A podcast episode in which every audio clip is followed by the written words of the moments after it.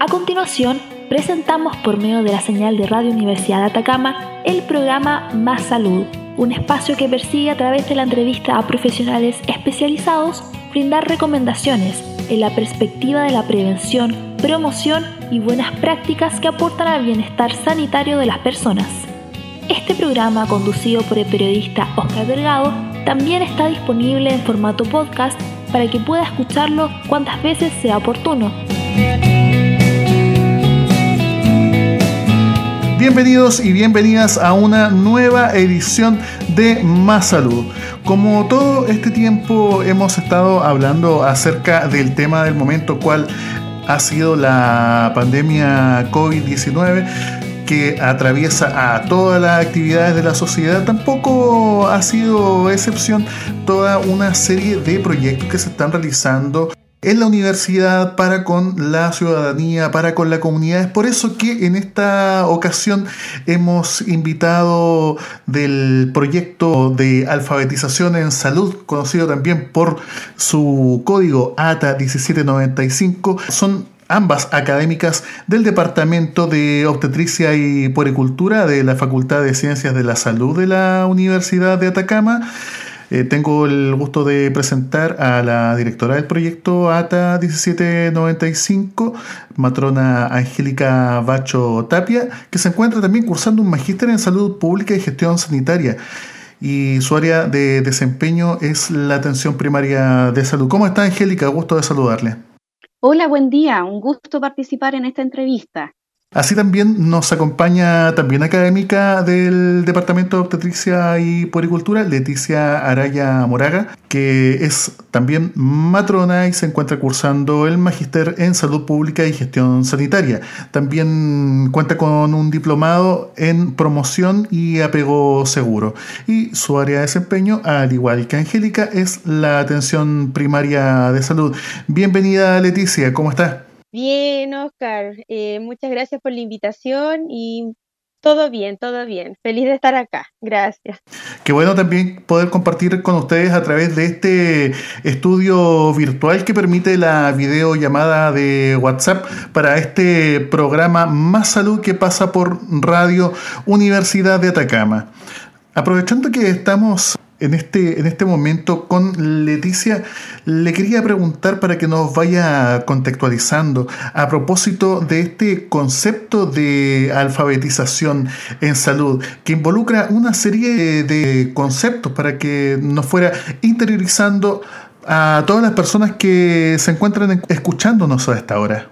La alfabetización en salud es, eh, son definiciones ya que le ha ido dando la, eh, las personas entendidas en la temática ya más o menos desde el año 1990 ha tenido alrededor de unas 17 definiciones en todo este periodo. Eh, la última definición eh, de alfabetización en salud la realizó la señora Christine Sorensen, en la cual ella explica que este es un proceso en que las personas tienen para las motivaciones, los conocimientos, y las competencias que, tienen ellas para poder acceder a la información, pero no solo acceder, sino también eh, entenderla, ¿ya? Es decir, evaluarla. Por ejemplo, eh, a mí me están entregando una información, ya yo realmente comprendo esa información. Otra cosa es evaluarla, es decir, me sirve para la vida o no, ¿ya? Y finalmente aplicarla.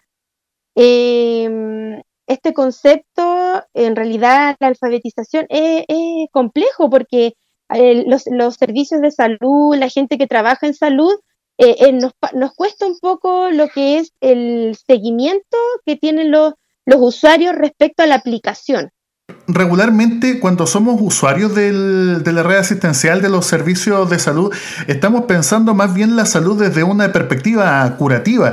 Y mm, por lo que usted me está comentando, la alfabetización en salud aborda ámbitos diferentes a los que se piensa cuando, cuando uno es usuario desde esa perspectiva. Exactamente, la verdad es que la alfabetización en salud, nosotros por ejemplo acá en Chile, la podemos encontrar en los tres ámbitos que viene a ser la promoción de la salud, la prevención de la salud y la atención. es algo que se viene haciendo, ya que se viene haciendo hace mucho tiempo. Lo que pasa es que el concepto propiamente tal no está muy incorporado, pero sin embargo eh, es lo que se hace actualmente con el modelo eh, de salud chileno que tenemos. ¿Y esto cómo lo, lo, vivenciamos en lo cotidiano las personas que ah, accedemos a, los servicios de la red asistencial? Eh, por ejemplo, con el tipo de, actividades o prestaciones que se entregan en, los distintos servicios o centros de atención. Ya, como les digo, hay actividades de promoción, hay actividades de prevención y hay actividades que son, son también de atención a nivel ya de Vox ya con los usuarios cuando uno da una consejería, cuando uno educa, incluso cuando uno entrega una indicación eh, a un usuario, por ejemplo, con la toma de un medicamento, ahí uno puede evaluar si realmente, bueno, el acceso lo tuvo, ya si comprendió lo que yo le estoy diciendo que tiene que tomar tantas pastillas al día, si realmente él lo va a incorporar y va a decir, si esto me sirve para yo eh, poder tener una mejor calidad de vida y finalmente aplicarlo en el tiempo. Y eso es lo que cuesta eh, un poco evaluar. Y por eso en Chile actualmente eh, no hay muchos estudios respecto a, esta temática, ya porque es más profunda. Y lo otro que no es solo a nivel individual, también se da a nivel cultural, es un cambio cultural porque se da de manera colectiva. Ya, eso también es importante recalcar. Cuando uno habla de alfabetización y se remite a lo específico de aprender a, leer, uno piensa en la más tierna infancia de cuando se están aprendiendo el alfabeto. Sin embargo, con lo que usted nos está contando, esto es transversal para todas las edades, ¿no es así? Es transversal efectivamente y se da en todo ámbito, desde, desde pequeño hasta, hasta adulto. ¿Ya? Y lo importante de esto es que es una estrategia muy importante para mejorar la calidad de vida de las personas, ¿ya? Porque influye netamente en las decisiones que toman. Entonces, eso es lo relevante de la alfabetización en salud, es decir, eh, como profesionales cerciorarnos de que realmente esa, esa indicación o esa educación o consejería que se le entregó al usuario, ellos están comprendiéndola y la están aplicando por, algo siguen existiendo altos índices de enfermedades, eh, de inasistencia, de poca adherencia a los controles, etcétera, porque ahí pasa entre la valoración de la información y la aplicación. En Chile hay acceso a la información, o sea, todos tenemos la posibilidad de acceder a información. Por algo eh, existen los distintos niveles de atención en salud. Ya, sin embargo, eh, no es tanto el acceso, a mi parecer, el problema, sino más bien es que la, gente o las personas eh, tienen el problema en valorar la información. Si, por ejemplo, nosotros le decimos eh, a un usuario en la consulta que tiene que usar preservativo y le explicamos por qué es importante usar preservativo, eh, muchas veces ellos se van de la consulta, pero como nosotros no, como profesionales nos cercioramos si realmente esa persona va a tomar la información que nosotros les entregamos y si la va a poder aplicar a lo largo de su vida para poder mejorar también eh, su salud, que ese es en el fondo el, objetivo de esto. Y como le decía, en, tanto a nivel eh, europeo, a nivel latinoamericano, este modelo ya lo están implementando. Acá en Chile, a Concepción, sin embargo, acá, por ejemplo, a nivel regional, es algo totalmente innovador, ¿ya? Y por eso eh, también se hizo este, este proyecto de alfabetización en salud. Todo esto que nos está contando Leticia bien se ha traducido en un proyecto que la Universidad de Atacama está llevando adelante con la dirección de Angélica Bacho, que en este momento ya nos va a contar cómo ha sido la operación de este proyecto, principalmente en este contexto que mm, es la pandemia COVID-19 que ha puesto algunas dificultades y también ha generado algunas formas nuevas de llevar adelante los objetivos del proyecto. Claro, como menciona usted, Oscar, en este periodo como equipo, en el proyecto, ¿cierto? Nos hemos adaptado a la realidad actual regional producto de la pandemia. Estamos avanzando en los cinco objetivos comprometidos también del proyecto y destacar las tres vertientes importantes del modelo piloto de alfabetización en salud. Acá nosotros tenemos, por una parte, la docencia, la investigación y la vinculación. Y el trabajo también con dos liceos en convenio. Nosotros trabajamos con el José Antonio Carvajal y el Liceo de Música de acá de la comuna de Copiapó. Eh, recordar que el mes pasado eh, realizamos la presentación ante el Ministerio de Educación en donde se dio cuenta de los avances relevantes en el área de vinculación de nuestro proyecto. Se obtuvieron resultados positivos para nuestra institución, destacando la bidireccionalidad que trabaja nuestro proyecto. Actualmente estamos realizando los talleres de alfabetización en salud. Para estos tienen un objetivo bien importante porque nosotros queremos fortalecer las competencias en los académicos, Recordar que los académicos ya han participado anteriormente en capacitaciones, pero es importante que estas competencias se instalen. Y por lo cual son estas, estos talleres se están ejecutando por el doctor Aldo Vera Calzareta. Él es académico de la Universidad de Concepción. Y para ello se han programado un total de seis sesiones para este año. Y como les dije, está dirigido a académicos del proyecto, académicos también de la Facultad de Ciencias de la Salud, quienes imparten las, asignaturas donde el proyecto ha vinculado la incorporación, donde se está incorporando lo que es la alfabetización en los programas, ¿ya? Y también son los académicos que supervisan las prácticas, que van a tener contacto con los alumnos de pregrado, ¿cierto? En este nuevo centro universitario promotor en salud. Respecto de, lo que me está hablando, que es una actividad bien reciente que está llevando adelante la Facultad de Ciencias de la Salud y, al respecto puedo, y usted sabe que le he estado acompañando en varias de las actividades que ha desarrollado el proyecto, cuál ha sido el contacto con los establecimientos de educación que ha señalado y específicamente sobre el programa de formación de estudiantes en investigación, el decano Pablo Castro se refirió al respecto. En relación a la importancia para la facultad y para la universidad de desarrollar este tipo de experiencias, como el taller de eh, desarrollo de competencias en estudiantes e investigadores, eh, primero la importancia es que busca fortalecer eh, a la universidad a través del fortalecimiento de sus académicos y estudiantes la competencia de investigación, el desarrollo de conocimiento y el posicionamiento dentro de eh, lo que son en particular eh, los temas de salud, ¿verdad? Dentro de la facultad tenemos bastantes temas, bastante información que necesitamos eh, consolidarla a través del, sometimiento de paper en revista científica para eh, la difusión del, conocimiento. Entonces, esto busca eh, ir fortaleciendo tanto en estudiante como en académico esta competencia, que lógicamente va a impactar de manera institucional próximamente en ir mejorando estos indicadores relacionados con la investigación y con que la universidad se haga cada vez más compleja, ¿verdad? Por otro lado, también busca potenciar y afianzar los trabajos colaborativos que tienen que darse entre académicos y estudiantes.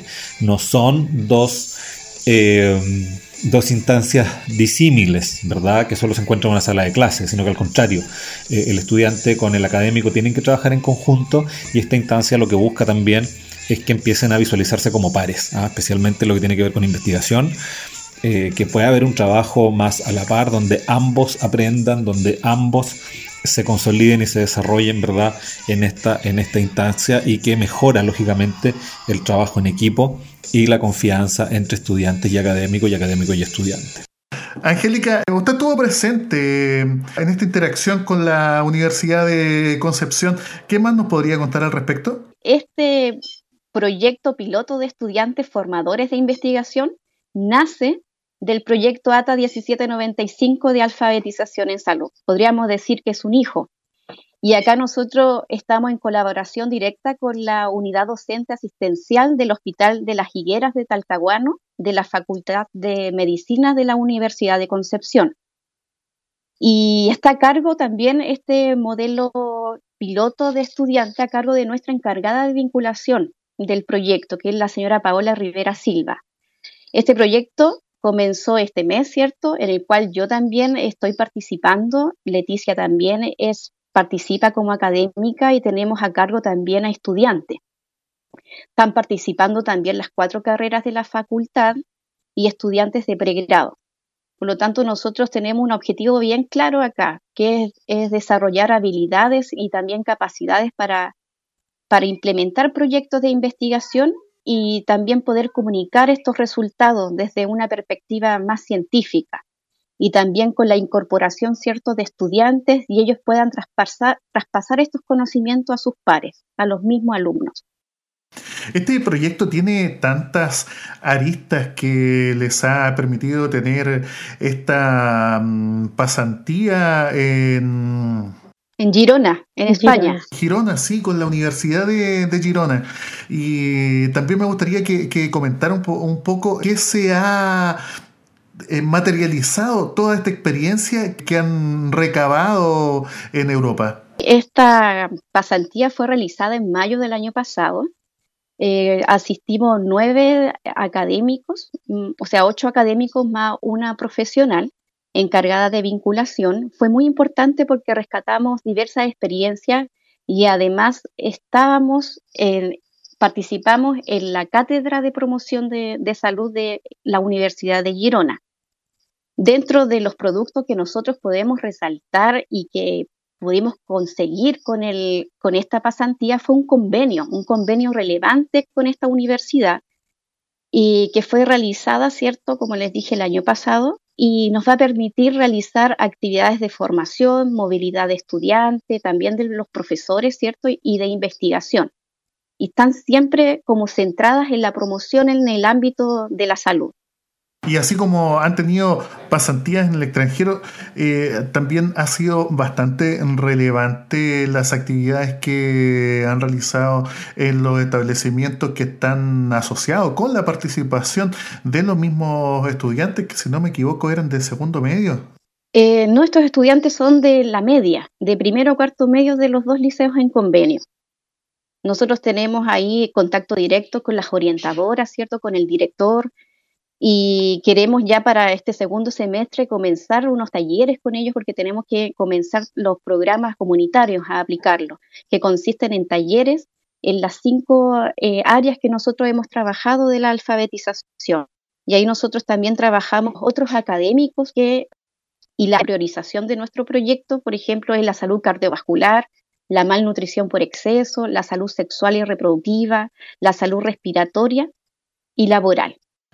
Y también es destacable este trabajo interinstitucional que ha sido transversal. Vi mm, el medio, la Seremi de Medio Ambiente, Servicio de Salud, Seremi, eh, tienen una serie de organizaciones que estaban participando. Pero nuestro proyecto involucra a muchos actores estratégicos del ámbito de educación y de salud. Por eso es bien importante destacar la mesa, porque eso es nuestro mecanismo de, de vinculación bidireccional que tenemos. Por lo tanto, es una mesa que toma decisiones. Es una mesa muy importante donde se tratan temáticas que involucran a los adolescentes, se toman las necesidades y nosotros los rescatamos estas necesidades y podemos trabajar en base a esa información, que ha sido una experiencia de verdad muy bonita, ¿cierto? Y además nosotros podemos trabajar en conjunto con la comunidad. Además de estos e-, ejes de docencia, investigación, vinculación, otro fenómeno tangible eh, ha sido el Centro de Salud Universitario, que ya por lo menos en su obra gruesa se aprecia construido y me gustaría que nos diera a conocer en qué momento de su desarrollo está, cuáles son los actores que participan, los recursos involucrados. Con respecto al trabajo en el Centro de Salud Universitario, acá lo que nosotros hemos hecho como proyecto es hemos incorporado la alfabetización en salud. Y es muy importante acá que en los talleres nosotros incorporamos a las profesionales del centro actual, porque nosotros como proyecto hemos eh, fabricado, diseñado, nosotros diseñamos un modelo de atención. Y este modelo de atención está eh, eh, trabajado, ¿cierto?, en un modelo de alfabetización en salud. Por lo tanto, nosotros en este segundo semestre lo que nosotros queremos es aplicarlo, es poder incorporarlo, ¿cierto?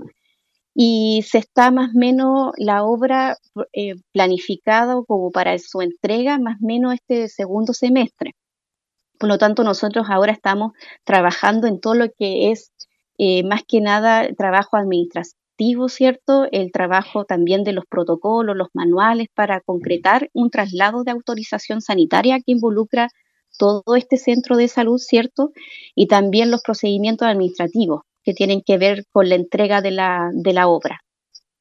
Y también como, como equipo nosotros hemos desarrollado un plan organizacional. Por lo tanto, en este segundo semestre tenemos bastantes desafíos que es el primero es implementar este plan organizacional y también el modelo de atención en alfabetización en salud.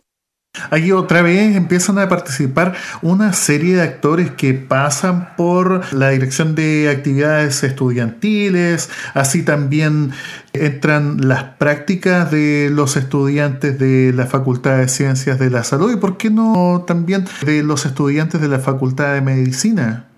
Acá es necesario también destacar que en este centro de salud va a ser un centro de salud docente asistencial. Por lo tanto, acá se va a articular y se va a fortalecer, ¿cierto?, todas las áreas que nombré recién, la vinculación, la docencia, la investigación. Entonces, acá nos va a permitir a nosotros fortalecer también nuestra relación del sector social, productivo de nuestra región. Y en ese sentido, como modelo, este centro de salud universitario, si bien tiene su origen, su destino con los estudiantes, con la comunidad universitaria, ¿interactúa también con la red asistencial? Totalmente, sí. Eso es lo que nosotros queremos conseguir este segundo semestre. Y vamos a tener la conexión directa también con estos liceos en convenio. Nosotros queremos que a ellos también capacitarlos, ¿cierto? Entregarles las, atenciones en promoción, en, en, atención, ¿cierto? Asistencial, ¿cierto? Y también en la atención preventiva. Y en nuestros jóvenes, en nuestros estudiantes de nuestra universidad.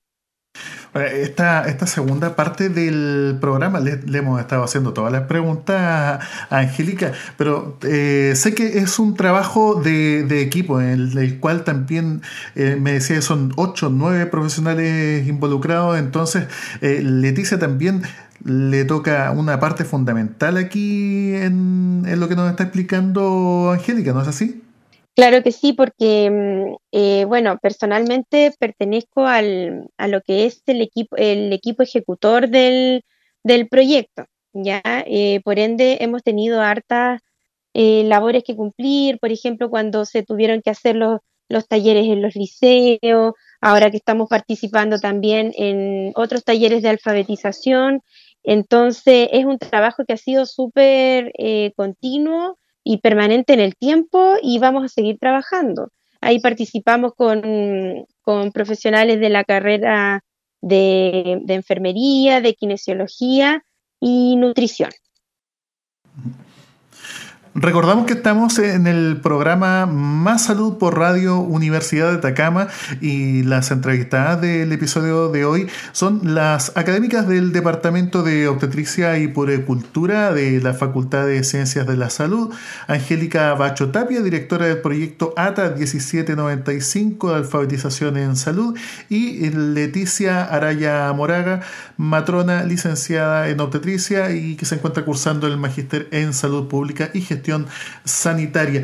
Eh, ha sido eh, una experiencia bastante innovadora, como nos contaba en un principio, poner en marcha todo este modelo en la región de Atacama. Y aquí me gustaría que, las dos me contaran eh, cuáles han sido las dificultades con las que se han encontrado, tanto en el periodo normal como en este periodo excepcional de pandemia por supuesto, como en todas las cosas, siempre se presentan eh, obstáculos. Ya, por ejemplo, eh, uno de los obstáculos que yo considero que, pero más que obstáculo, era totalmente comprensible, porque, por ejemplo, si nosotros estábamos trabajando eh, con los dos liceos, nosotros primero teníamos que hacer o compartir los conocimientos con la gente del liceo para que ellos también pudieran entender cuál era la real razón y cuál era lo, lo positivo de que nosotros fuéramos a trabajar con, los estudiantes eh, respecto a alfabetización, porque como le digo, no todo las personas conocen eh, este modelo. Entonces, de principio fue el trabajo que teníamos que hacer con los otros actores para que ellos también tomaran conocimiento un poco más en profundidad respecto a, esta temática. Ahora, actualmente, con, todo lo que ha sucedido con la pandemia, hemos tenido que dar un giro, por ejemplo, en, los talleres y en todas las actividades que teníamos programadas. Sin embargo, se van a realizar de todas formas virtualmente hasta que la contingencia diga lo contrario. Pero sí se está dando cumplimiento a, a lo que teníamos programado afortunadamente. Y Angélica, respecto a esta valiosa participación de la mesa interinstitucional y cómo ha favorecido el desarrollo de, de la actividad independiente también que se hace difícil con la pandemia. Claro, actualmente esta mesa está inactiva, por igual por la pandemia, hay otras prioridades que tienen los participantes en este tiempo pero esperamos ya este segundo semestre reactivar esta mesa con los participantes, ¿cierto? Y además armar un plan de trabajo en conjunto. También invitarlos a la tercera capacitación con el doctor Aldo Vera Calzareta, que es muy importante que ellos también se capaciten. Y como ya lo había dicho antes, ellos ya, ya han participado en dos capacitaciones que nosotros hemos realizado como proyecto y están bien interiorizados, ¿cierto?, en nuestras temáticas especialmente en las temáticas que involucran al adolescente y al joven. Entonces agradecemos este contacto que nos ha facilitado a Angélica, Leticia, académicas del Departamento de Obstetricia y Poricultura de la Facultad de Ciencias de la Salud de la Universidad de Atacama, especialmente dándonos a conocer todos los alcances que tiene el proyecto ATA 1795 de alfabetización en salud. Así que me gustaría agradecerles nuevamente e invitarles para una próxima oportunidad cuando tengan otras cosas que contarnos. Muchas, gracias, Oscar, por la invitación, agradecida de la experiencia muy linda y nosotras felices de contar nuestra experiencia innovadora de, de la institución. Sí, muchas gracias, Oscar. La verdad que es súper importante también que la comunidad eh, universitaria conozca todo lo que se está haciendo y la verdad que feliz si nos invita porque probablemente vamos a seguir teniendo novedades. Así que muchas gracias. Agradecemos entonces la presencia de nuestras invitadas con esta importante información. Este ha sido un nuevo episodio de Más Salud por Radio Universidad de Atacama. Nos despedimos. Hasta pronto. Un abrazo hemos transmitido una nueva edición del programa Más Salud que produce la Dirección de Vinculación y Comunicaciones en un esfuerzo conjunto con la Facultad de Ciencias de la Salud de la Universidad de Atacama. Los dejamos invitados para la próxima semana por la 96.5 de la frecuencia modulada y online a través del telón.com para ofrecer a usted más interesantes temas con los expertos de nuestra Universidad de Atacama y que pueda escucharlos en nuestro podcast cada vez que lo necesite. Hasta la próxima edición.